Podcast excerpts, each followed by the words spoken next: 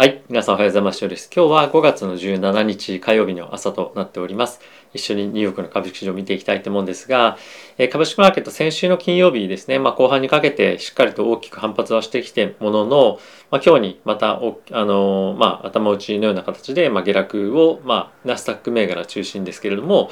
しておりました。やっぱりなかなか、まあ、買い向かっていくのは非常に難しいなというのが印象である一方で、まあ、買われているセクターは買われているセクターで、例えばこのヘルスケアだったりとか、まあ、あとこのエネルギー関連ですね。まあ、こういったところはしっかりと買いが入っているというところで、まあ、かなりやっぱり濃淡がついているかと思います。まあ、あとは一つやっぱり気になるのは、まあ、このアップルだったりとか、まあ、Google、Amazon、まあ今日テスラもいろんなニュース出てきてますけれども、まあこういったところを中心としてマーケット下げているというところで、やっぱりこういった、まあ大型銘柄ですらまだ、まあ、売られるというか、大型銘柄はまだちょっとバリエーションが、まあ、比較的高いというところもあるので、マーケットはこういった、まあ、高バリエーションの銘柄を、まあ、比較的まだまだ売っていくような傾向に、まあ、あるのかなというのはこういったところを見てみると、えー、感じられるところかなと思います。あとやっぱりこういった大型銘柄が売られると、まあ、釣られて、あの割安だとしても、まあ、小型だったりとかそういったところも、まあ、釣られやすみたいな感じになりやすいので、まあ、やっぱりこういったところに引っ張られてマーケットは全体感としてまだ、まあ、上値が重いというかどんどんどんどん下値を切り下げていく展開っていうのはしばらく続いていくんではないのかなと僕は思っております。はい。で、えー、今日出てきているニュースの中でもやっぱりそのあの S&P のターゲットを下げるですとかまあ、あとはですね、いろんなそのスタートアップの企業がもうお金が集まんなくなってきてますみたいな感じのニュースも結構出てきてるんですね。なので、まあ、今非常に、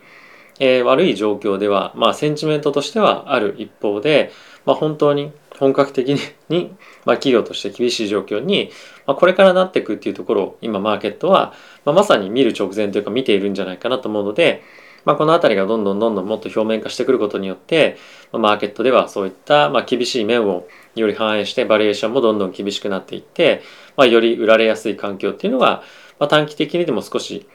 続いていくんではないのかなというふうには僕は思っています。はい。なので、まあ、リスクテイクを積極的にするというよりも、まあ、どの銘柄であれば買えるのかだったりとか、まあ、どの水準だったら買ってもいいかっていうふうに自分が思えるか、まあですね、まあ、こういったところを考えながら、まあ、少しずつ入っていくのか、まだ様子見るかっていうのは、あの、まあ、人によってはあるかと思うんですが、まあ、買ってる人は買って始めてるというか、あの、バフェットさんなんかは、後ほどもちょっとニュースご紹介しますけれども、まあ、今のタイミングで、ポジションを積み増しているっていうところもあったりはするので、まあ、このあたり、まあ、その、そこに近いのかそこに向かっていくタイミングなのか今そういったところを皆さんが探っているような状況に今まさにあるのかなというふうには思っております。はいまあ、今日はその辺りをですね皆さんと一緒に見ていきたいと思うんですが、えその前にですねこのチャンネルはファンズ株式会社様のスポンサーでお送りしております。えファンズはですね個人が企業に対して間接的に貸付という形で、えー、投資をできるプラットフォームになっております。えっ、と利用者はですね、主に年収500万円前後、資産1000万円前後の方々が多くて、概要欄の方に僕の説明動画もありますので、ぜひご興味ある方はチェックしてみてください。はい。ということで、えー、まずはですね、指数見ていきたいと思うんですが、えー、ダウがプラスの0.08%、S&P がマイナスの0.39%、ナスダックがマイナスの1.20%。はい、すいません。ラッセル2000がマイナスの0.36%となっておりました。米国の10年債の金利なんですけれども、まあ若干ちょっと下がって2.89%となっております。はい。で、えー、コモディティなんですけど、また継続してやっぱ上がっていて、えー、114.23というところで、コモディティ高っていうところが少し、まあ止まらないというか、まあ釣れ高でどんどんどんどん上がっていってしまっているような状況になっているかなと思います。で一応ですね、ちょっと見ておきたいのが、今これちなみに見てるのが S&P の先物の推移なんですけれども、まあ、そういったところでも今日見ておきたいのは、えこちらがですね、えっと、小麦の先物をですね、大きくドーンと跳ね上がっているんですが、まあ、これもこんな感じで曲がっていたりとか、まあ、あとは天然ガスも、まあ、また大きくドーンと跳ね上がっていたりとか、また気になるポイントとしてはガソリンですね。まあ、こんな感じでまた、えー、今年の、ま高値っていうのを更新していくわけなんですけれども、まあ、もっと長いスパンで見てみると、これがですね、1985年から見ているあのチャートなんですけれども、そこをですね、大きくドーンとま抜けてきてるんですね。で、まあ、これっていうのはやっぱり、あの、まあ、需要というか、まあ、そういったところもそうかと思うんですけれども、まあ、全般的にやっぱりそのガソリンの輸送っていうのもなかなか難しかったりコストかかるというところで、まあ、こういった形で、まあ、大きく価格に転嫁されてしまっていたりとか、あとは気になるポイントとして僕がまあちょいちょい見てるのが、え、このロイターが出している、えコモディティのインデックス指数が、えあります。で、これが、まちょうどですね、10年ぶりぐらいの今高値にあの来ておりまして、また大きく戻っていますと。でもう少し過去遡ってみると、まだまだ高値まで行っていたタイミングっていうのはあるんですけれども、まあ、こういったところを考えると、まあ、やはりコモディティの上値っていうのはまだ加速しても、まあ、おかしくないんじゃないかなと思いますし、まあ、さっきの原油とか、まあ、あとはガソリンなんかはこの夏に向けて、まあ、特にガソリンとかはですね、まあ、みんなやっぱドライブして、えー、旅行に行くとかっていうところが、まあ、結構多く、まあ、ある慣習でもあると思うので、まあ、アメリカの市場で、まあ、こういったところが影響あるかと思いますしまたさっき見せたあの、まあ、ご覧にいただいた、えー、小麦の価格ですね、まあ、先日インドが国外への輸出禁止するというような発表ありましたけれども、まあ、そういったところが、まあ、大きなインパクトを伴ってまだ物価の上昇というのは続いていくんじゃないかなと思うので、まあ、この辺りがどんどんどんどん上がっていくと、まあ、やっぱりその食料危機というところもそうですし、えー、FOMC でのそういった議論も進んだりとかするかと思うのでまた加速度的なもしくは追加的な利上げっていうのもより意識されやすいような環境にはなっていくんじゃないかなと思います。はい。で、ニュースも見ていきたいと思うんですが、まずはですね、こちらになります。イーロン・マスクがですね、ツイッターの買収のえー、まあ今あの一時中止っていうのをやっているわ休止ですかねやってるわけなんですけれどもまああのやめませんとただし価格は、えー、下げますっていうようなことをカンファレンスで発表していたそうですでやっぱこういったところも伴って株式マーケット全般にというか、まあ、ツイッターにまあ、大きな重しになっていたと思うんですけれども、まあ、やっぱりこういったところを受けてですねそのイーロン・マスクへの信頼みたいなものが、まあ、若干ちょっと揺らいでいるんじゃないかみたいなことが、まあ、あのメディアではまあ騒がれていたりも一部ではですけどねしていまして、まあ、ちょっとテスラの株も下がっていたりとかっていうのも、まあ、あるんじゃないかなと思います。まあ、テスラ株に関連したニュースっていうのは別にもあるので、まあ、そちらも見ていただければと思いますが、えー、次はですね、モルガン・スタンレーが、えー、年末のですね、えー、まあ S&P の価格というか、まあ、今年の目標に対して、まあ、3400っていうところまで下がる可能性十分あるよねと。で今大体4000ぐらいですね4000を割れていないぐらいの水準なんですけれども、まあ、約20%いかないぐらいですね15%ぐらいの下落を、まあ、可能性としてあるよねと。でまあこれは15%下がったとしてもやっぱりリーマンショックとかそういったところの、まあ、下落幅としてはまだあのいかないぐらいなので、まあ、あの一つの、まあ、目安としてなんで、まあ、見てるかっていうと、まあ、若干ちょっとテクニカル的な要素もあるのかなと思うんですがえっとですね大体ここなんですね。はい、3400っていうのは、えっと、コロナ前の水準が大体3400近辺なので、まあ、この辺りというところを目指しているというような今状況に、まあ、あると。はいまああのまあ、この辺りはどこを目指しているかどうかとかっていうのは、まあ、他の EPS だったりとか、まあ、PR 適正の過去の水準の PR とかも含めて、まあ、見ているとは思うんですが、まあ、一応基準としてはそんな感じに価格になっているというのは、まあ、皆さんにご覧いただけたかなと思います。はい、あとはさっきちょっと大型銘柄が大きく売られてますよという話しましたけれども、まあ、このシェンさんという方がですね出していらっしゃった、まあ、ツイッターで出していらっしゃったチャートなんですけれども、まあ、ちょっと見づらいかもしれませんが、えー、と一番上がですね S&P の、まあ、ラージキャップですね、まあ、その下が、えっ、とこれはミッドキャップスモールキャップというふうにあるんですけれどもえっ、とまあオプション、あ、すみません、バリエーションという観点からすると、まあ、あの、PR ですね。まあ、あの、将来の予想の、あの、まあ、収益に対して現在の株価を、まあ、見ると、どれぐらいの、えー、見込み PR で現在バリエーションされているかっていうのを見ると、えっと、小型株、中型株っていうんですかね、に関しては、まあ、今過去の水準でも結構安くなってきている一方で、まあ、それと比較すると、まあ、ラージキャップについては、まあ、まだまだ割高感っていうのは非常にあるんですね。まあそういったところもあってアップルとかそういった、まあ、大型の特にテック銘柄が売られていると思うんですけれども、まあ、この辺りを見てみるとまだまだやっぱり安くなる余地っていうのは、まあ、ある程度、まあ、あるのかなっていうふうには思ったりはできるかと思います。逆に、まあ、その比較感で言うとやっぱり小型株中型株っていうのは安くなってるので、まあ、そういったところを買って大型株売るみたいな感じの、まあ、ストラテジーをやってるところもあったりはするんじゃないかなと思うので、まあ、この辺りはどういうふうに見るかっていうのは人それぞれだと思うんですがまだやっぱり大型株っていうのは、まあ、一定程度まだ高いというかバリュエーションとしては安くないというような、ま、見方をして、まあ、あ、の問題ないんじゃないかなと僕は思っております。はい、でウォール・ストリート・ジャーナルの記事見ていきたいんですが、ま、さっきもちらっとお話をしたテック関連のスタートアップに資金が集まらなくなっているというのがこちらの記事になっております。一応タイトルとしてはですね、 For Tech Startup The Party is Over ということで、もうまあパーティーみたいなそういった盛り上がりはもうないですよというようなことが記事のタイトルに込められております。で、これはさっき言った通りなんですけれども、スタートアップにお金が集まりづらくなっていたりとか、もうそもそも立ち上がっているスタートアップでも結構リストラを始めているところが多かったりとか、あとその追加的な資金をまどこに入れようかっていうふうに議論をする中で、えこれまではですね、もうひたすら成長することだけま、その利益を、利益というか利益を追求するよりも、まあ、売上の規模を拡大させていくっていうところに対して、ま、注力をしていたことが、ま、非常に傾向としてはあったんですけれども、ま、今になってみると、まあ、その成長性というよりも、ま、収益性ですね、ま、そのコスト下げるとか、まあ、そういったところを中心に、ま、今スタートアップは運営をせざるを得なくなってきているというようなことが、ま、この記事では書かれております。で、それに伴ってやっぱりバリエーションっていうのもどんどんどんどん下がってきているので、まあ、なかなかスタートアップに投資する人々としては、まあ、あまり魅力的なところではなくなってきたりとか、ま、これまではですね、ヘッジファンドも、やっぱり上場のマーケットだけで投資をして大きく勝つっていうのが難しくなってきたこともあって、まあ、こういったプライベートのマーケットというふうに言われるようなスタートアップへの投資っていうのを、まあ、結構積極的にやってきたわけなんですがそういった人たちも、まあ、今どんどんどんどん引いていってしまってると、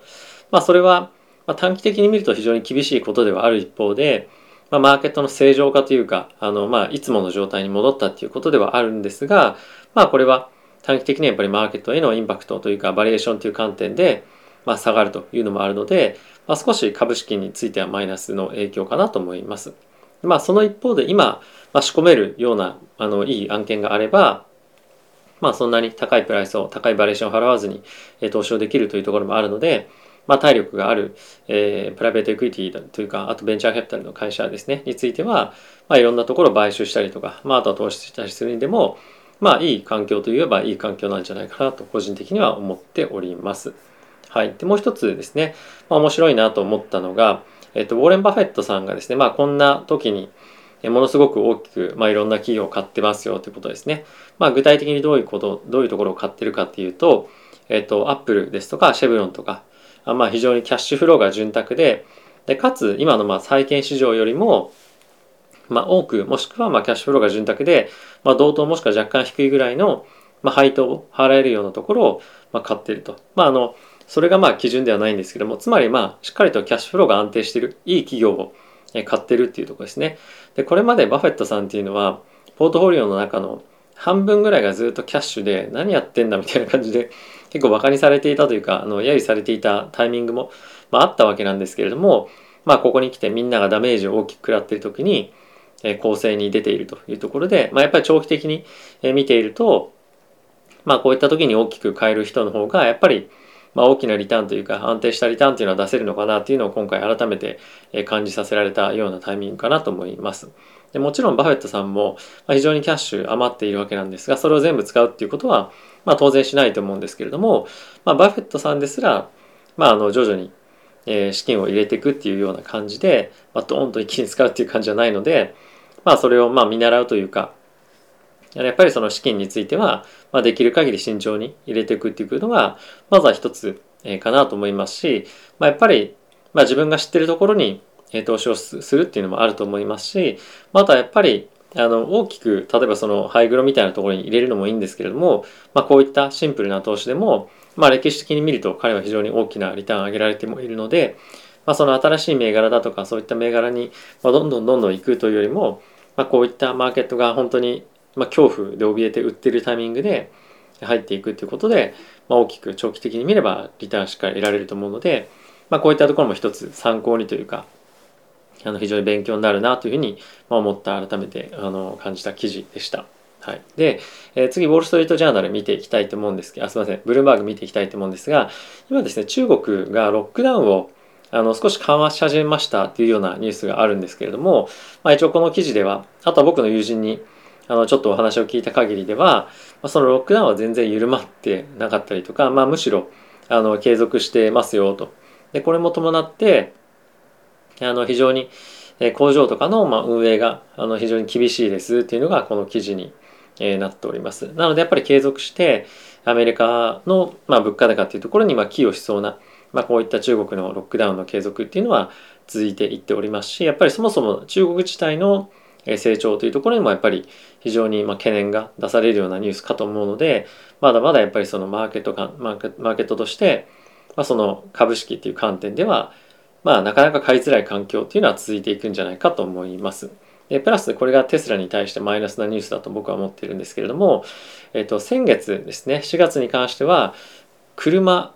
はもう1台たりとも上海では売れてませんというのがこちらのニュースになっております。でこれやっぱりロックダウンの影響もあるかと思うんですけれども、まあ、外にそもそも出れないし、え出ても車に乗ることなんて当然できないので、まあ、車が買ってない、売れてないっていうところだと思うんですが、まあ、当然、あの、工場も閉鎖されているので、やっぱり中国の、まあ、あの、ギガファクトリー、ま、上海のギガファクトリー大きな、まあ、収益源の一つとしている、まあ、テスラとしては非常に厳しい環境に、まあ、るんじゃないかなと思うので、まあ、この辺りの動向っていうのはしっかり見ておくことで、まあ、アメリカの株式マーケットへの影響にもあるので、えーまあ、この辺りは注視して見ていきたいかなと思っております。はい。あとはですね、えっ、ー、と、ゴールドマン・サックスの前の CEO でですね、あのロイド・ブランク・ファインっていう方がいらっしゃるんですけれども、ブランク・フェインかな？ブランク・ファインかブランク・フェインという方がいらっしゃるんですが、まあ、その方はですね、今アメリカがベリーベリーハイリスクオブリセッションとリセッションへのリスクがものすごく高くなっているというふうに、えー、まあ警告というか警笛っていうんですかねを鳴らしていますでやっぱりまあここ最近のあの物価上昇っていうところに、え、加えてやっぱりグローバルでのあの経済のスローダウンそしてまあそれをどういうふうにアメリカへの影響あるかというところを含めて見てというところだと思いますし、まあ、あとは FED のま利上げへの姿勢ですよね。その経済のえー、まあ成長性を止めるとかどうこうとかっていうよりもまずはやっぱりインフレを抑えるところが大前提ということで、まあ、ある程度経済のスローダウンっていうのも見込んでるんじゃないかっていうところを、えこの方はですね、まあ、織り込んでるかと思うんですが、まあ、非常にあの、まあ、これまでゴールドマン・サックスの CEO をですねおそらく20年ぐらいだったかな。僕がまだ新卒でモルガン・スタンレー入社した時にもこの方が確かあの CEO やってたと思うんですよね。なのでまあおそらくそれよりも前からやってるということを考えると、まあ、20年ぐらいもうやってるということで本当に驚異的なあの方だなと思うんですが、まあ、そういった方が言ってるということもあってまああの、まあ、マーケットとしても、まあ、そういった意見を聞いて、まあ、ある程度、まあ、考えたりもするんじゃないかなと思いますし逆に今一部の人としてはあまりにもちょっとリセッションリスクを織り込みすぎないんじゃないかっていう方も、まあ、いるかと思うんですけれどもまだやっぱりあのある程度楽観的まではいかなくてもまあ、本当に悲観になっていいのかどうかなみたいな人の方が今多いと思うんですよね。マーケットで、まあ、損切りできてないんじゃないですけど、あのキャプシュにやっぱり思いっきり振り切れてないファンドもやっぱり多いと思います。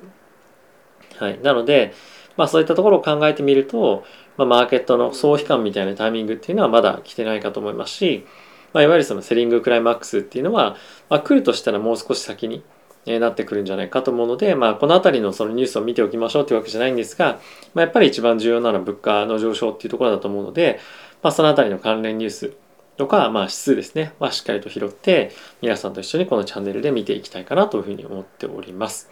はい、ということで、えいかがでしたでしょうか。まあ、今回のえ、まあニュースについては、まあ、中国のところっていうのも少しやっぱ気になったなというふうには思っていて車が1台も売れてないってまあ中国の上海でまあ異常だなと思うんですけども、まあ、そういった中国のロックダウンだが続いていくような状況かと思いますし、まあ、あとはその小麦だったりとか、まあ、ガソリン価格の高騰に関しても、まあ、スピード感が異常なので、まあ、本当にそのフェットがこういったところも織り込めてるかっていうとなかなかちょっとやっぱり難しいんじゃないかなと思うんですね。あとはどっかのタイミングでドーンと一気にその CPI の価格とかっていうの、まあ、の指数とかっていうのが、まあ、跳ねたり本当にする可能性もあると思って思っていて、まあ、そういった数値が跳ねると、まあ、マーケットとしては、まあ、パニックまでいくか分かんないですが、まあ、本当にやっぱりその加速していくインフレを、まあ、再度織り込みに行くみたいなこともあるんじゃないかなと思うので、まあ、この辺りは一段の下落というのをまずは基本線として僕はまあ資産運用していくのがいいんではないかなというふうに思っております。はい。ということで皆さん今日も動画ご視聴ありがとうございました。まあ、非常に足元が悪い日々が続いていますけれども、まあ、本当にま体調も含め皆さん、えー、ま滑ったり転んだりしないようにお気をつけていただければと思います。はい。ではまた次回の動画でお会いしましょう。さよなら。